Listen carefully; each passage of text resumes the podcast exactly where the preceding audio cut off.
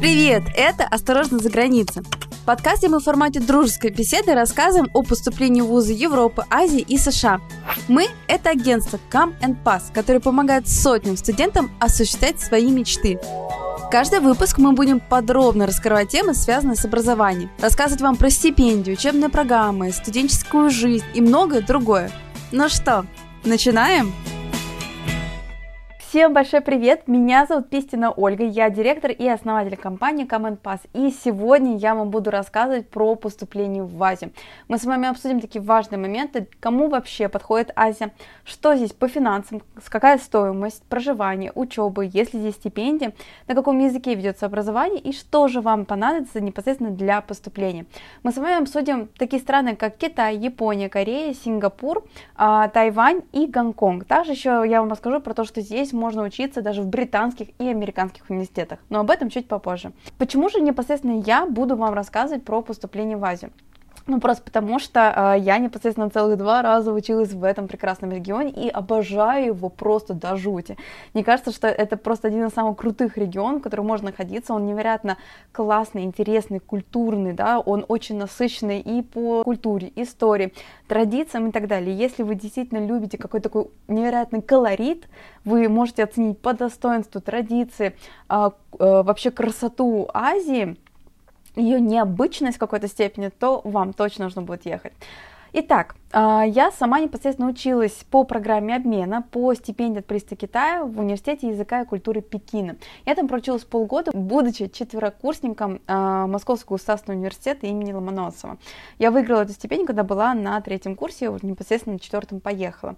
Ну, а второй раз я училась непосредственно уже на магистратуре в Национальном университете Сингапура по направлению мастер in public policy, то есть магистр в области публичной политики. Обожаю этот регион, и он невероятно прекрасный, не только для учебы, но непосредственно для жизни. Но нужно здесь иметь в виду, кому же этот регион подходит. Если вы слушали наши предыдущие подкасты, то вы знаете, что, что Европа, она подходит достаточно многим, потому что это близко к э, странам СНГ, более-менее схожий менталитет, то Азия — это дело тонкое, это абсолютно что-то кардинально другое. Во-первых, здесь очень сильно отличается менталитет, да, то есть здесь свои культурные традиции, особенности и так далее, да, то есть, например, а, если вы учитесь вместе с, со студентами с Японии, с Кореи, то вы заметите, насколько это уважительные ребята, насколько здесь огромную роль играет традиции и какие-то особенности при общении да, то есть, например, для меня всегда было диковинкой, когда студенты младшей класс, ну, как бы младшего курса подходили к старшекурсникам и делали поклоны, и таким образом здоровались и высказывали свое почтение и уважение к а, студентам старше их. Это действительно такие уникальные э, традиции, особенности, которые существуют вообще в каждой национальности, в каждой культуре Азии. Поэтому заранее вам рекомендую задуматься о том, действительно ли эта учеба в Азии действительно для вас, потому что кардинально другой менталитет. От СНГ э, Азия находится достаточно далеко, тут непосредственно те страны, по которым мы говорили. Из Москвы до Пекина лететь 8 часов, из Москвы до Сингапура лететь с пересадками порядка 16 часов. Здесь огромная разница во времени. Здесь совершенно другие языки, то есть вы должны понимать то, что на английском вы сможете учиться только в Сингапуре. Ну а в Китае, в Японии, в Корее, Тайване, Гонконге, вам придется все-таки по большей части учить местный язык. Да, здесь есть программы, где вы сможете учиться на английском языке совершенно спокойно и в Китае, и Тайване, и так далее. Но вы должны понимать, что как только вы будете выходить за пределы класса, то, скорее всего, будете сталкиваться с сильным языковым барьером. И тем более, если вы захотите найти работу, допустим, после окончания учебы в Корее или в Японии, то, скорее всего, вам придется учить местный язык. Конечно, есть исключения, когда вы, допустим, возьмете и пойдете а, работать в международную организацию, да, там, допустим, Организация Объединенных Наций, какие-то консалтинги, Deloitte, KPMG и так далее, то да, здесь вы, скорее всего, будете общаться на английском языке. Но так или иначе, вам, скорее всего, придется набирать знаний по местному языку. Это будет для вас очень важно, если вы захотите обрести какой-то более широкий круг знакомств. Но самое здоровское, это действительно, что несмотря на то, что здесь придется учить местный язык, здесь есть очень много возможностей для того, чтобы его выучить. Такие страны, как Китай, Япония, Корея, Тайвань, они предоставляют годичные курсы по изучению местного языка. То есть, допустим, вы можете приехать в Корею заранее, при Сеульском университете год проходить языковые курсы корейского языка, вы с нулевого уровня потянете до уровня B21 и потом совершенно спокойно сможете пойти на учебу на бакалавриат или на магистратуру. И даже в большинстве случаев у нас есть стипендии в Китае, в Корее, в Японии. В Китае называется эм, Chinese Government Scholarship, в Японии это MEXT, в Корее это Global Korea Scholarship, в Тайване это тайваньский э, государственная стипендия. И под этим стипендиям вам будет оплачен целый языковой год, чтобы выучить язык и потом себя достаточно комфортно чувствовать.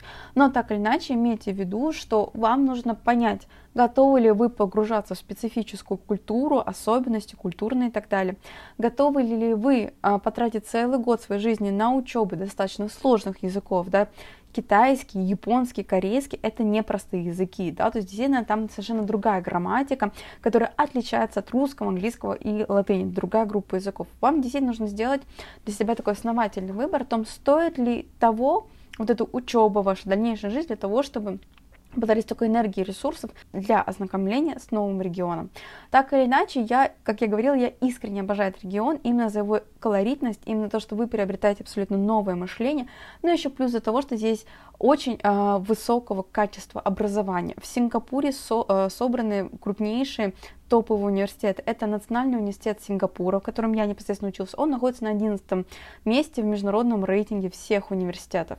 Здесь также находится Наньянг University, это топовый исследовательский университет, который входит в топ-50 мира. В Пекине, естественно, в Китае, естественно, находится Пекинский университет, а, который занимает топ-20 мира. Здесь также есть Синхуа топовый, прекраснейший университет, который сотрудничает Гарвард, Оксфорд, Кембридж и так далее. Да?